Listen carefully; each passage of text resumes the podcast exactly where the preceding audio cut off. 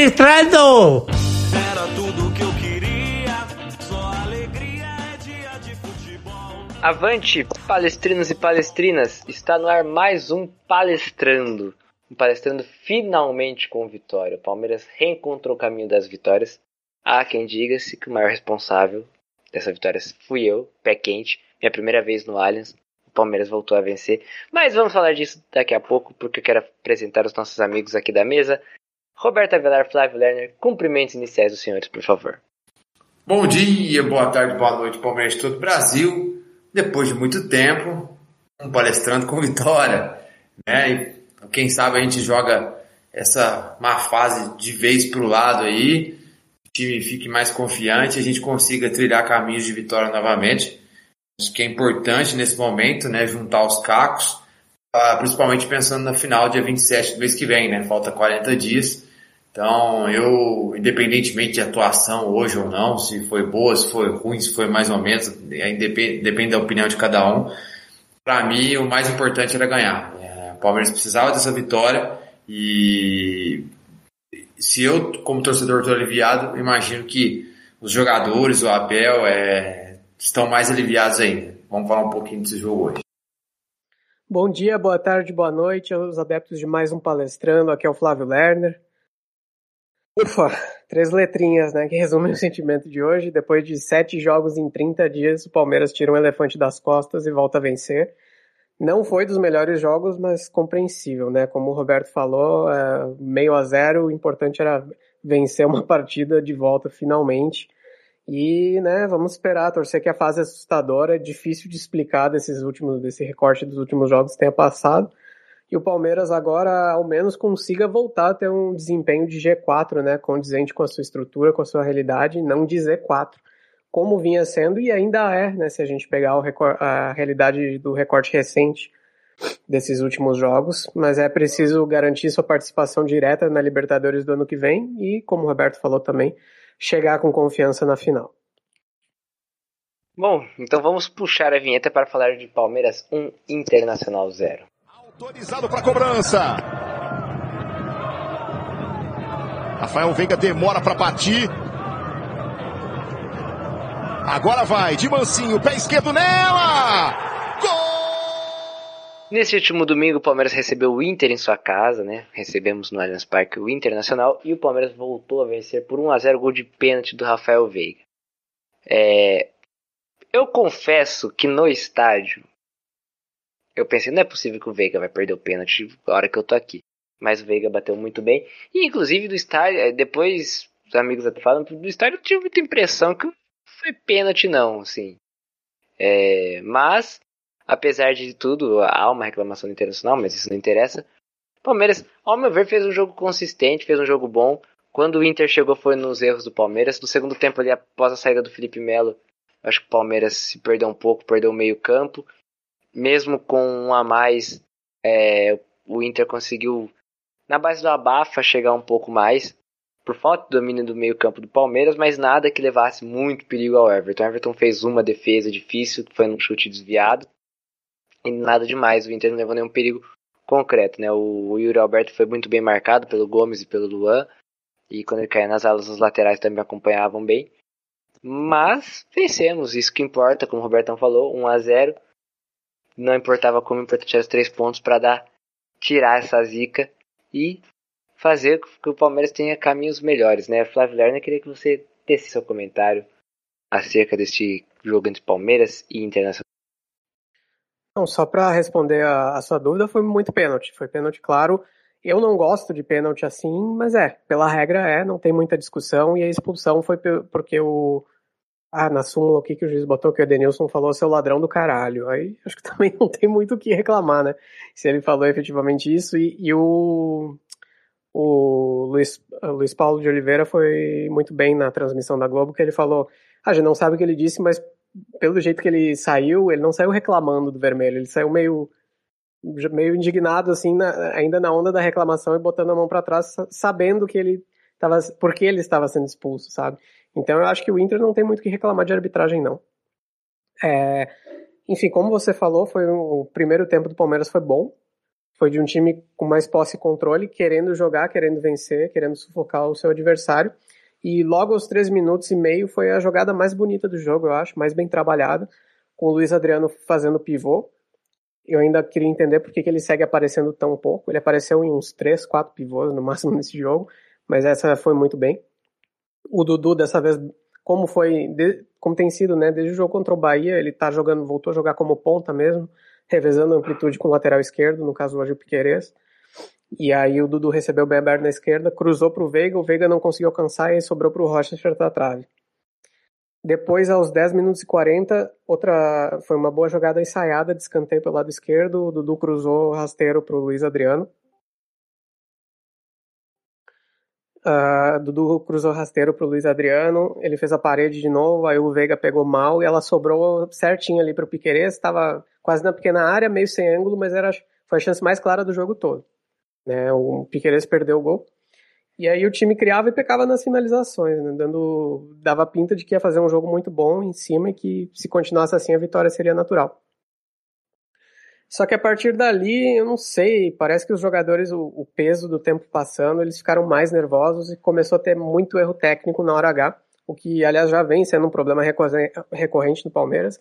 A fase técnica dos jogadores, principalmente dos jogadores né, ofensivos, não é das melhores já faz um tempo. O Rony, disparado pior em campo, não, imagino que os colegas vão concordar comigo. Ele matava todas as jogadas pelo lado direito, por afobação, assim, aquela característica dele, muito afobado, quer resolver rápido. E ele toda hora, ou ele queria dar o último passe ou chutar gol. Teve um lance muito claro que estava se assim, desenvolvendo uma boa tabela com o Marcos Rocha. O Marcos Rocha podia receber em profundidade com uma ótima opção para cruzar para trás.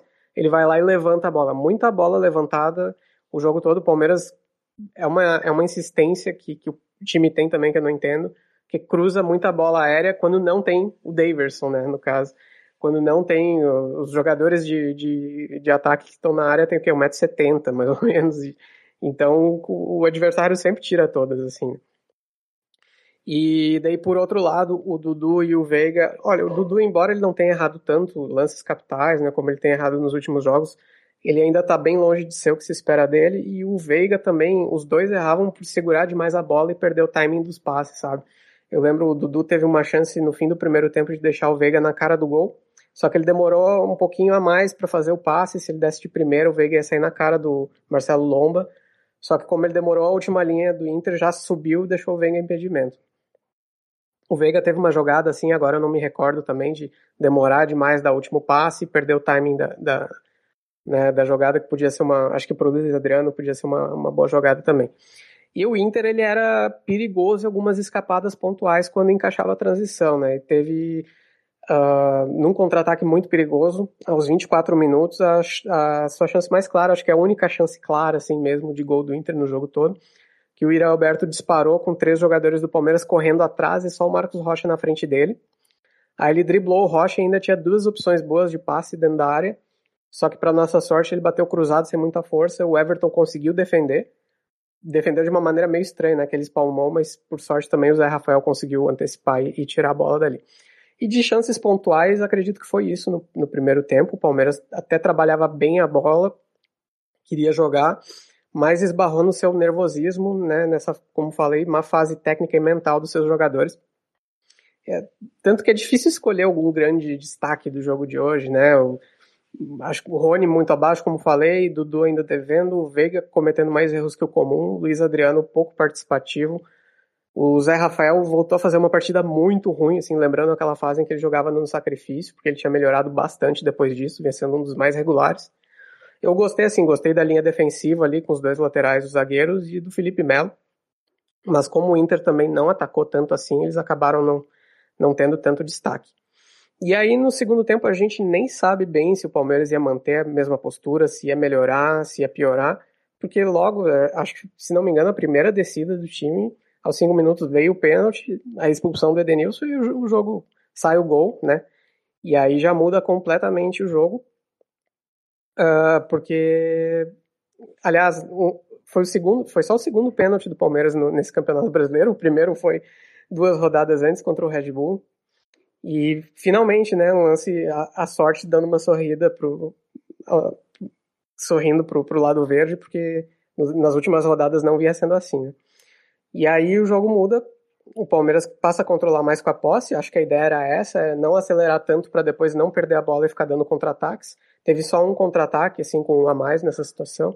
E o Inter eu achei até que se impôs pouco para a situação que estava, sabe? De precisar pelo menos um gol. Ele, eu tive a impressão que eles não quiseram se abrir demais com o risco de tomar um contra-ataque e, e, perderem por, do, por 2 a 0 E aí, logo depois do gol, e na reta final do jogo também ele adiantou mais as suas linhas, tentou se focar mais na saída do Palmeiras, mas não foi assim uma grande pressão.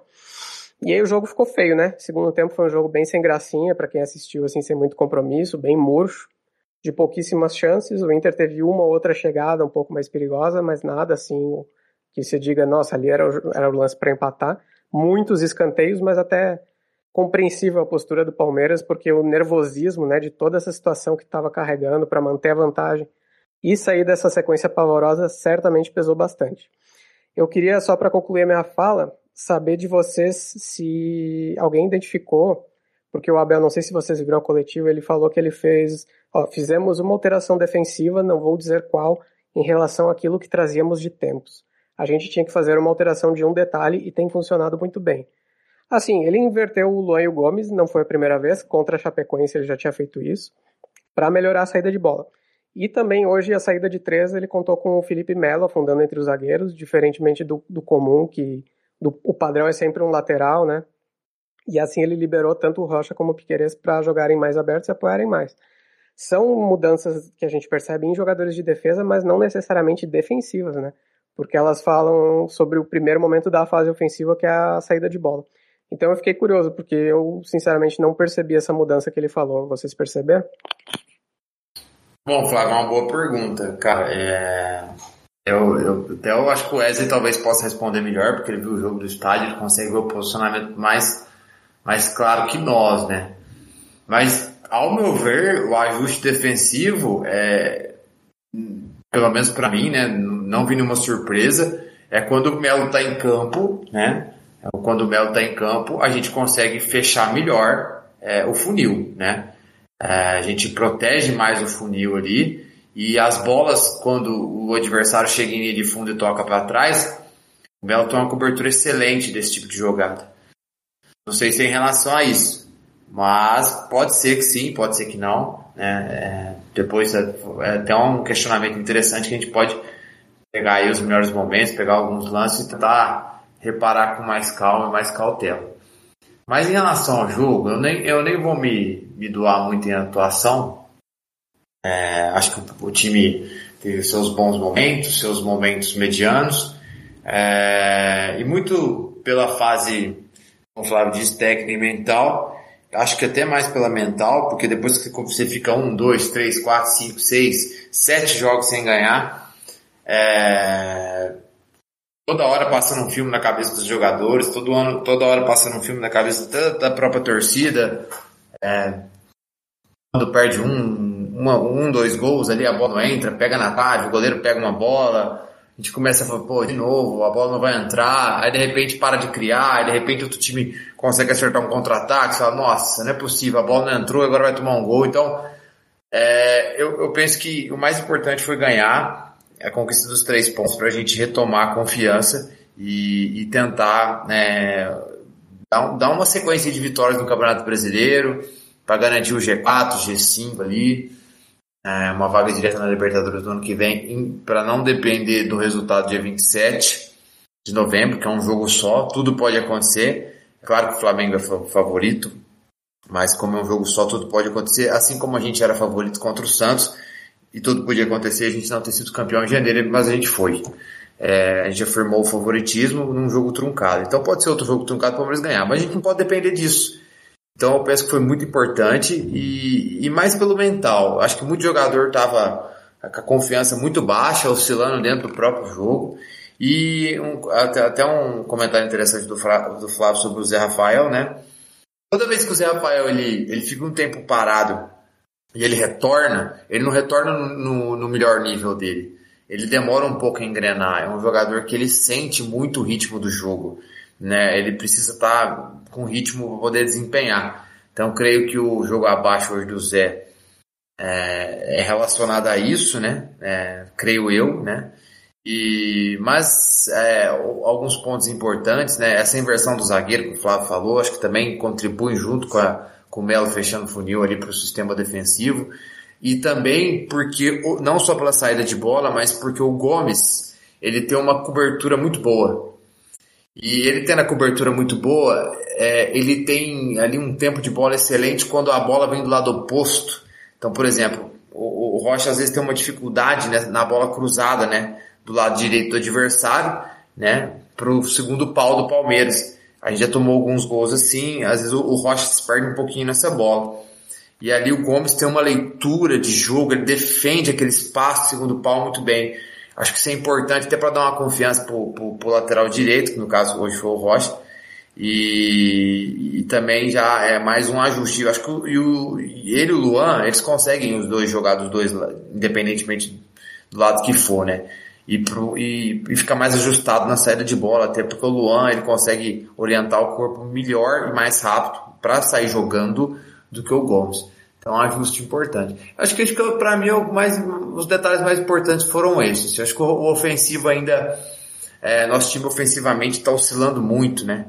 É, o jogo que foi muito bem ofensivamente, que foi contra o Red Bull, a defesa foi muito mal e a gente acabou perdendo. Então, mas eu creio que é isso. Foi importante ganhar é, torcer para vir mais vitórias e, e, é isso aí. Eu quero, eu quero ver o Wesley que foi do Allianz Parque, a visão de jogo dele do estádio. Cara, eu acho que o ajuste defensivo que o Abel falou foi talvez segurar um pouco mais os laterais. É, os dois laterais dificilmente desciam juntos e o Felipe Melo ficava como um antigo cabeça de área, né? Então o Palmeiras não ficava em nenhum momento com, com contra-ataques protegidos. Sempre tinha alguém em algum setor do campo às vezes o Gomes até de lateral, o Gomes hoje foi até lateral em alguns momentos ali do jogo. É, acho que isso foi talvez a grande surpresa, esse grande ajuste, o Gomes com um posicionamento mais aberto, né? Não protegendo tanto o chamado funil e sim mais a lateral. É, porque o Tyson caía muito por ali, por aquele lado do Marcos Rocha e ele não conseguiu fazer muita coisa por ali. Inclusive, me, me impressionou a velocidade do Tyson, que, ele é rápido é brincadeira. É, mas o Piqueires também fez uma grande partida, o Piqueires avançando e sempre alguém via, vinha o cobrir. Então, o Palmeiras não ficava com mais do que quatro, com menos do que quatro defensores na linha, na linha de trás. É, acho que o desempenho ofensivo abaixo é tomada de decisão, cara. Teve muito. Nossa, o Palmeiras toma muita decisão errada, principalmente o Rony. É, como o Roberto falou, é, acho que os amigos aqui que nos ouvem, muitos têm, acho que já tiveram a oportunidade de ver no jogo no estádio, é muito diferente você ver no estádio. E cara, tem os movimentos, tem os mecanismos de movimento para abrir espaço. Luiz Adriano é, fazendo a referência ali, abrindo muito espaço, mas o Rony sempre tomando decisão errada. O Dudu tomou algumas, mas é, o Dudu ele é mais um construtor. Ele, hoje ele não é mais aquele ponto agudo, né? Não, não, ou pelo menos o jogo de hoje não foi tão, aquele ponto tão agudo que ele era em outros tempos. Hoje é o cara que busca mais a bola no pé do volante, tenta armar a saída de jogo. E, e tomou também algumas decisões erradas. Por isso que saiu é, do jogo. Então, acho que esse é o grande ponto do Palmeiras um momento ou outro ali o time fica com um meio de campo espaçado ali no ataque, né? Não tem aquela situação entre linhas, como nós chamamos. E principalmente o Rafael Veiga, às vezes ele dá uma sumida do jogo. Mas quando o Scarpa, não é uma crítica, mas quando o Scarpa entra, o meio fica inexistente, porque o Scarpa começa a cair para a ponta e ninguém vai para o meio. Não sei se isso é uma ordem do técnico, se isso é uma, uma mania dele, um vício dele, não sei. Mas ele não toma conta do meio de campo. Ele entra no lugar do Veiga e ele vira ponta. Então, talvez seja esses pontos aí que atrapalham o desempenho ofensivo do Palmeiras. Mas voto mais é, na, na, tomada de decisão mesmo. Muita jogada. Nossa, que o Rony matou de jogada foi sacanagem. Porque o Rony pegava a bola na ponta, um lateral passava, o Veiga infiltrava. Ele tomava a pior decisão possível e acabava nos atrasando. Mas apesar dos pesares, deu tudo certo 1x0. Numa jogada do Rony, onde ele foi cruzar, ele conseguiu ganhar o pênalti. E o Palmeiras fez 1x0 com o Veiga, que em 14 cobranças de pênalti converteu todas com a camisa do Palmeiras. 100% de aproveitamento em penalidades. Não perdeu aí, nunca perdeu com a camisa do Palmeiras. Esperamos que nem perca. No mais, um bom jogo, um bom resultado e, como o Roberto disse do estágio, o Inter foi bem nulo. Achei o Inter bem nulo. Jogou mais na, na base bafa.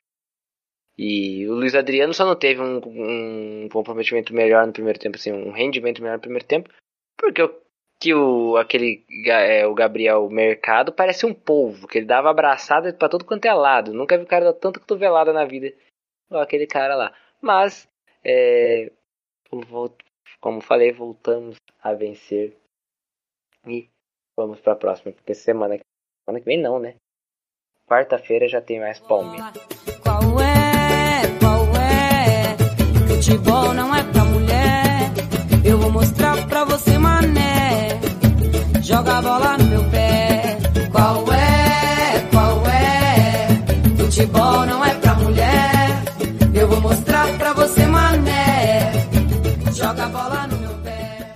Queria que chamar nosso amigo Roberto Avelar para falarmos sobre o feminino e a base do Palmeiras. Roberto, o que temos, o que teremos nessa semana e o que tivemos na semana anterior?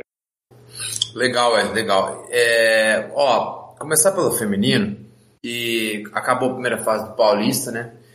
Infelizmente, né, nós não classificamos entre os quatro melhores é, após a, a derrota na final do Campeonato Brasileiro do Corinthians. O time ficou um pouco abalado, vacilou alguns jogos no retorno do, ao Campeonato Paulista e não conseguiu obter a classificação entre os quatro, mas ficou em quinto. Só que do quinto ao oitavo é, também tem uma disputa, chama é a Copa Paulista Feminina. O Palmeiras está fazendo a, a semifinal contra o Taubaté, então jogou com o Taubaté essa semana, ganhou de 1 a 0 fora de casa, né? Vai pegar o vencedor, né? De Red Bull Bragantino e São José. Mas tem um jogo de volta dia 31 de 10 às 15 horas no Allianz Parque, tá? Então os Palmeiras pode ir para a final aí da Copa Paulista, ou contra o Bull ou contra o São José, no feminino. Já o Sub-17, né? no- Vamos voltar para a base agora do Sub-17. O- Infelizmente na Copa do Brasil é, confirmou a, a desclassificação para a final, né? Tava na semifinal contra o Flamengo, já tinha tomado uma goleada no Rio, tomou outra aqui em São Paulo 5 a 3 saiu fora. Mas pelo Paulista, o Sub-17 esse fim de semana entrou em campo contra o São José, ganhou de 8 a 1, né? Faltando aí uma rodada para acabar a primeira fase do Campeonato Paulista Sub-17 e Sub-15 também, falta uma rodada. Então o Palmeiras já garantiu sua classificação, é, mas faz o próximo jogo contra o AD Guarulhos. O Sub-15 é a mesma coisa. O Sub-15 ganhou também de São José de 4 a 1 também faz sua última rodada contra o AD Guarulhos ambos dia 23 do 10, tá? O sub-17 às 9 horas, né? E o, opa, o sub- o sub-15 às 9 horas e o sub-17 às 11, tá? Os dois são primeiro colocados seus grupos, já garantiram a classificação. O sub-20 acabou a primeira fase do Paulista, né? o Palmeiras passou em primeiro lugar, e agora tem outra fase. A segunda fase é um grupo com, com quatro equipes, tá? É, o Vocem, o, o Audax e o, e o Itapiriense. Palmeiras começou contra o Vocem, né? Essa semana ganhou de 5 a 1, né? E faz o, o próximo jogo dessa segunda fase contra o Audax, dia 21 do 10 às 11 horas, certo? E pelo brasileiro, né, vai começar, né, as quartas de final do Campeonato Brasileiro Sub-20, né? O Palmeiras garantiu é, o seu o segundo colocação geral, né? Vai pegar o Internacional que é o sétimo, né? Então o Palmeiras faz o jogo de ida amanhã, dia 18 do 10 às 15 horas, né? Depois tem um jogo de volta no Allianz Parque. Então, da base feminino, o resumo é este. Bom, então é aí, espero que tenha anotado o que teremos de Palmeiras durante essa semana. E vamos puxar a vinheta para a hora dos palpites.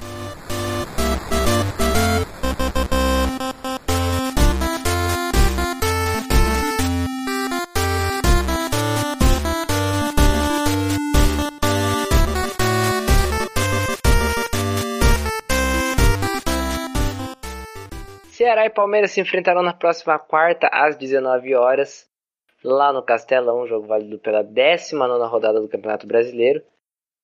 Está aqui na, na- no site do Palmeiras que vai ser transmitido pela TNT, Premiere e Globo, mas. But. Eu acho que não vai passar- passar na Globo jogo 7 horas da noite, né? Acho que tá errado. TNT, bem provável, Premiere, com certeza. Queria pedir aqui para os amigos palpites para esse jogo que vale pela 19 rodada, aquele jogo que está, que foi adiado porque o Palmeiras teve jogadores é, que estavam servindo suas seleções nacionais. Vou começar por Flávio Lerner, seu palpite.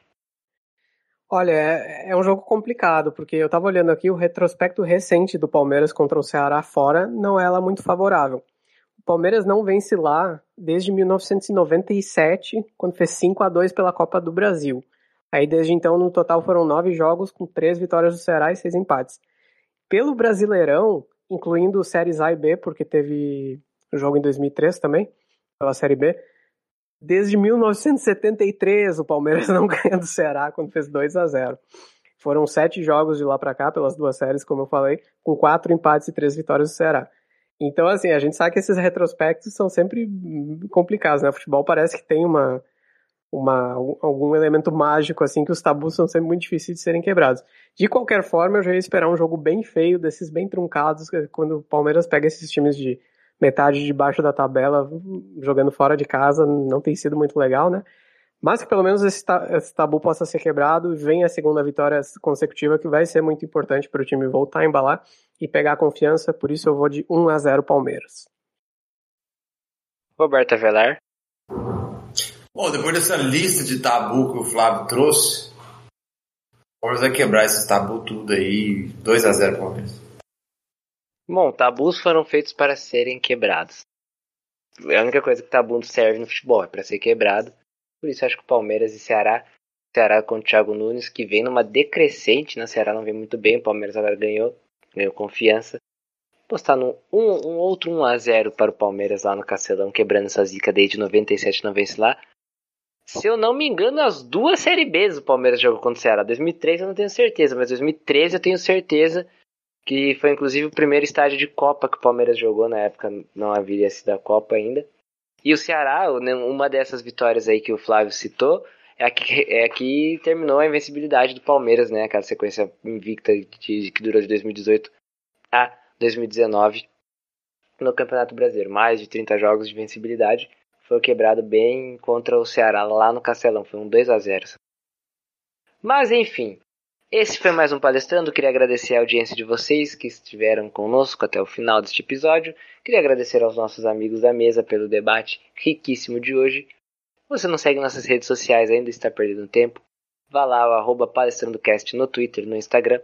Sigam também nossos parceiros, arroba palestrando, underline 1914 no Instagram conteúdos deles bem legal, informativo, com conteúdos pré, pós-jogo, durante o jogo na timeline, algumas lives, tá bem legal. Assine o nosso feed de episódios do seu agregador favorito de podcast para que não possa perca nenhum dos nossos episódios de vista. Certo? Muito obrigado pela, pela audiência, um grande abraço e tchau, tchau!